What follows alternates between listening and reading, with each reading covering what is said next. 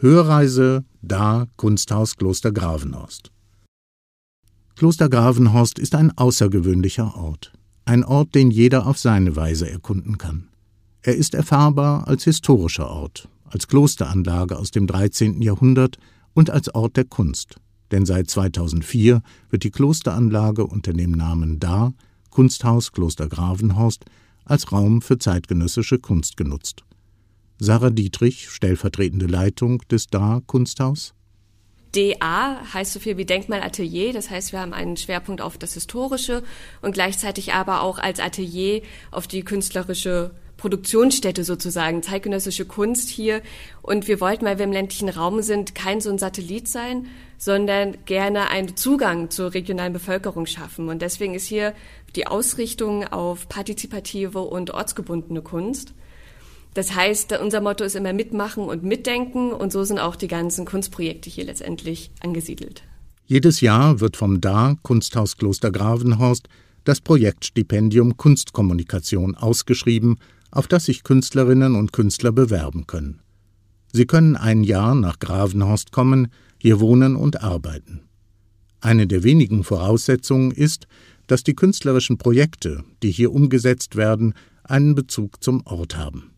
Neben dem Projektstipendium sind verschiedenste Ausstellungsformate, interaktive Kunstinstallationen, Konzerte und Veranstaltungen im Da Kunsthaus zu erleben. Dabei sind die künstlerischen Ausdrucksformen und Themen so vielfältig wie die Werke. Manche Künstlerinnen und Künstler arbeiten mit Holz oder Pflanzen auf der Freifläche der Klosteranlage, dem sogenannten Klostergrün, schaffen raumgreifende Lichtinstallationen oder nutzen die Innenräume des Klosters für Klanginstallation. Alles ist möglich. Kunst, die hier stattfindet, sollte aber auch die Betrachterinnen und Betrachter immer mitnehmen und immer erlebbar sein. Zum Beispiel ähm, bei der Klangkunst hatten wir im ähm, Soundsing die Christina Kubisch hier vor Ort, ähm, eine große internationale Künstlerin, die hier im großen Saal ähm, mit Induktion Schleifen aufgebaut hat. Das sah aus wie ein bisschen wie Webstühle, wo Kabel hingen, also ästhetisch schon mal sehr schön. Und der Besucher ist dann mit Kopfhörern, hat sich durch den Raum bewegt und je nachdem, wie er sich bewegt hat, wie nah an den Drähten dran war oder wie weit er weg war, hat er sozusagen selber komponiert. Er hat seinen eigenen Sound kreiert durch seine Bewegung. Ne? Und das ist natürlich ein ganz anderes Nachempfinden von, was heißt eigentlich jetzt Kunst und wie erlebe ich das, wie das entsteht das und wie ist mein Empfinden einfach dazu. Diese Erfahrbarkeit und Offenheit prägen den Kunstraum da Kunsthaus Kloster Gravenhorst. Hier findet ein ständig wechselnder und sich verändernder künstlerischer Schaffensprozess statt. Weil wir einfach keine feste, feste Ausstellung in dem Sinne haben, sondern wir haben ja immer wieder wechselnde Formate, immer wieder neue Künstler. Das heißt eigentlich bei jedem Besuch kann der Teilnehmer was Neues vorfinden. Kloster Gravenhorst ist auch als historischer Ort sehenswert. Das Kloster wurde Mitte des 13. Jahrhunderts von Ritter Konrad von Brochterbeck und seiner Frau Amalgarde von Budde gegründet. Die erste Äbtissin war ihre Tochter Oda. Es war ein Kloster des Zisterzienserordens. Die Grundidee des Zisterzienserordens war eine Erneuerung des klösterlichen Lebens, indem man beten und arbeiten wollte. Hier handelt es sich ja um ein Zisterzienserinnenkloster. Sie wurden ausgestattet mit Stiftungen, mit Schenkungen, so dass sie Geldeinnahmen aus Ländereien hatten, um den Tag über zu beten. Warum zu beten? Um für das Seelenheil derer zu beten, die ihnen diese Schenkungen und Stiftungen hatten zukommen lassen. Erklärt die Historikerin Uta C. Schmidt. Und sie macht auch deutlich, dass Klöster immer wirtschaftlich erfolgreich sein mussten.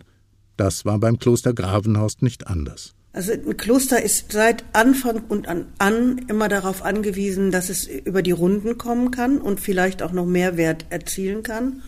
Und dazu gehört, dass es ein Wirtschaftsbetrieb ist, in dem Ländereien bewirtschaftet werden, Gärten bewirtschaftet werden, in dem es eine Mühle gibt, in dem gebacken und gebraut wird, in dem Handwerker äh, für die äh, Handwerkszeuge und für den Fuhrpark und so weiter angestellt sind und arbeiten. Ähm, anders als man das jetzt so aus dem Namen der Rose kennt, waren hier nicht Laienbrüder oder Schwester unterwegs, sondern das waren Angestellte, Bedienstete, stellt man sich das eher so vor, die dann für den relativ kleinen Konvent von acht bis zehn Klosterschwestern gearbeitet haben. In den thematischen Führungen im Kloster Gravenhorst bekommt man einen Einblick in das Klosterleben, zum Beispiel aus Sicht einer Magd. Nadine Möller führt in der Rolle der Magd Miktinken sehr unterhaltsam durch das Kloster. Sie plaudert über ihren Alltag und ihre Aufgaben. Betten der Nonnen aufschütteln, Essen aufs Feld bringen, Kerzen ziehen, Gemüse ernten, Unkraut zupfen und vieles mehr. Nadine Möller über ihre Rolle als Miktinken ich erzähle auch ein bisschen, wie ich zum Kloster gekommen bin, weil ich bin die Älteste bei uns aus der Familie. Ich bin für das Zwangsjahr im Kloster, weil die Kinder ab einem bestimmten Alter aus den Bauernfamilien, wo ich komme, ich komme eher aus einer ärmlicheren Familie, äh, müssen die ein Jahr, ein Zwangsjahr im Kloster arbeiten, weil alles was äh, uns angeht, gehört halt dem Kloster. Meine Familie, meine Eltern, meine Geschwister, unser Haus gehört alles dem Kloster, unsere Felder und dafür müssen wir halt ein Zwangsjahr dann arbeiten und weil ich als Magd mich sehr gut eingefügt habe, habe ich dann die beiden Zwangsjahre von meinen Schwestern direkt mitgemacht, dass die gar nicht ins Kloster müssen. Vor allem die Zeit des Dreißigjährigen Krieges war für das Kloster prägend. Es wurde mehrfach überfallen und ausgeplündert. Gleichzeitig wurde aber noch während des Dreißigjährigen Krieges das Kloster in einer größeren Schönheit wieder aufgebaut, als es je vorher bestanden hat. Gleichzeitig wurde überhaupt der Südflügel, wie er jetzt so zu sehen ist, in der Zeit aufgebaut. Zusammen übrigens mit wunderbaren Ausstattungsgegenständen auch in der Kirche. Warum? weil dieses Kloster als ein leuchtendes Beispiel des echten katholischen Glaubens in einem konfessionellen Zeitalter aufblühen sollte und den wahren Glauben repräsentiert hat. Als Besucherinnen und Besucher sind Sie herzlich eingeladen, in Gravenhorst Zeit zu verbringen und vor allem die Kunst zu genießen und die Klosteranlage zu erkunden.